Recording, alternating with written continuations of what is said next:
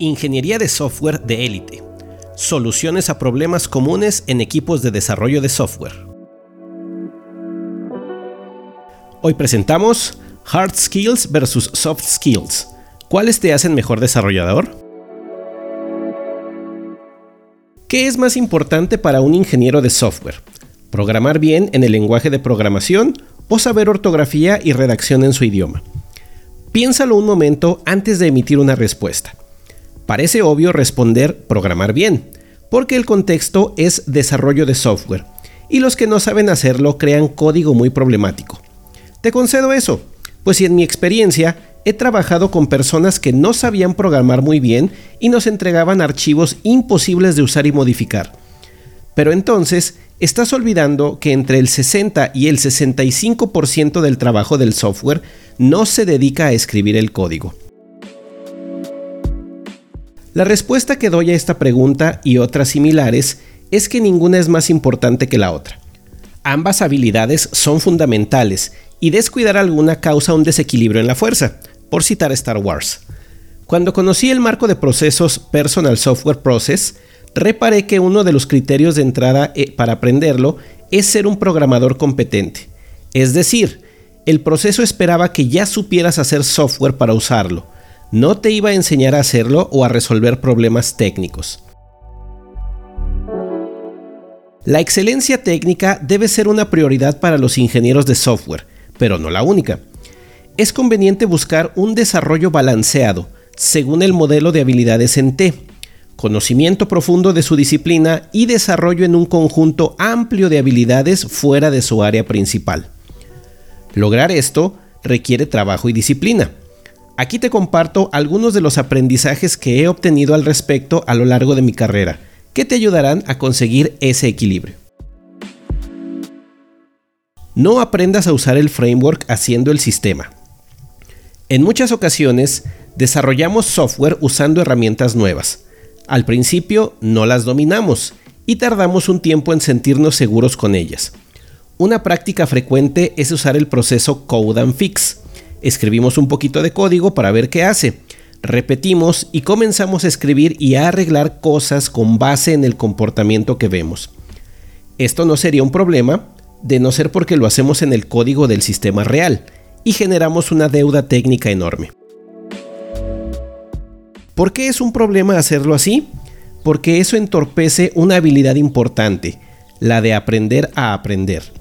Es verdad que aprendemos mucho cuando hay problemas, pero hay que procurar no ser la fuente de esos problemas. Una recomendación que suelo hacer es esta.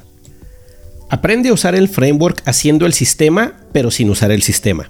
En pocas palabras, haz una copia para ti o crea un sandbox por separado, en el que puedas explorar sin riesgo. No apliques religiosamente una metodología.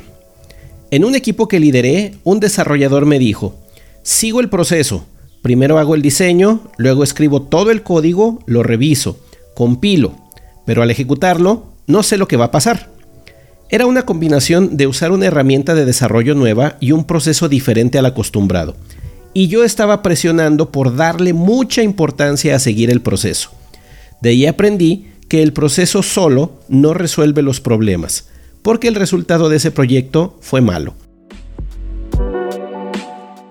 Los métodos de trabajo que contienen un proceso definido fueron diseñados para funcionar en un contexto determinado. Cuando las circunstancias cambian, el método deja de funcionar. Si, a pesar de eso, insistes en seguirlo ciega y religiosamente como está, nunca te dará buenos resultados. Mi recomendación es que conozcas y entiendas las circunstancias en las que funciona cada método. Después, sepáralo en prácticas y crea un toolkit con ellas, de donde puedes tomar elementos que te servirán para hacer un método adecuado al trabajo que haces en cada momento. No elijas la tecnología antes de entender el problema a resolver. Un profesor solía decirnos, cuando lo único que sabes usar es un martillo, a todo le ves cara de clavo. Muchos ingenieros y organizaciones se especializan en uno o un par de lenguajes y herramientas de programación y quieren hacer todos los sistemas con ellos. Toman una decisión importante sin haber comprendido el sistema que van a crear. Es más, sin siquiera tener un proyecto. Saber programar no significa solamente dominar lenguajes de programación. Saber programar significa entender cómo funcionan los sistemas en diferentes plataformas, arquitecturas y contextos, y cuál es la mejor manera de darle órdenes a una computadora para que resuelva problemas en ese contexto. Antes de llenar tu currículo con largas listas de herramientas, y por más que las vacantes insistan en que tengas 20 años de experiencia en lenguajes que existen hace apenas 5, enfócate en los fundamentos de la programación, los paradigmas y las arquitecturas. Con eso en mente, es más fácil seleccionar las herramientas de desarrollo, antes que forzar a un sistema a encajar en algo que conocemos a priori. Asume roles activamente dentro del equipo. El desarrollo de software abarca varias áreas.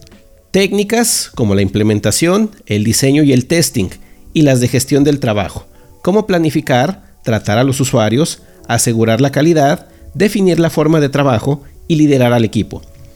Todas estas deben ser ejecutadas y observadas para que obtengan buenos resultados. Son demasiadas para delegarlas a una sola persona, así que todo el equipo debe participar asumiendo estos roles. Mi recomendación es que te involucres voluntariamente en todos los roles, uno a la vez. Ningún responsable de rol debe ser experto en el área, pues su función principal es vigilar y observar que el trabajo se está haciendo. Así que involucrarte como responsable de estas áreas te permitirá trabajar de cerca con los expertos y aprender de ellos. Nos vemos en la siguiente entrega.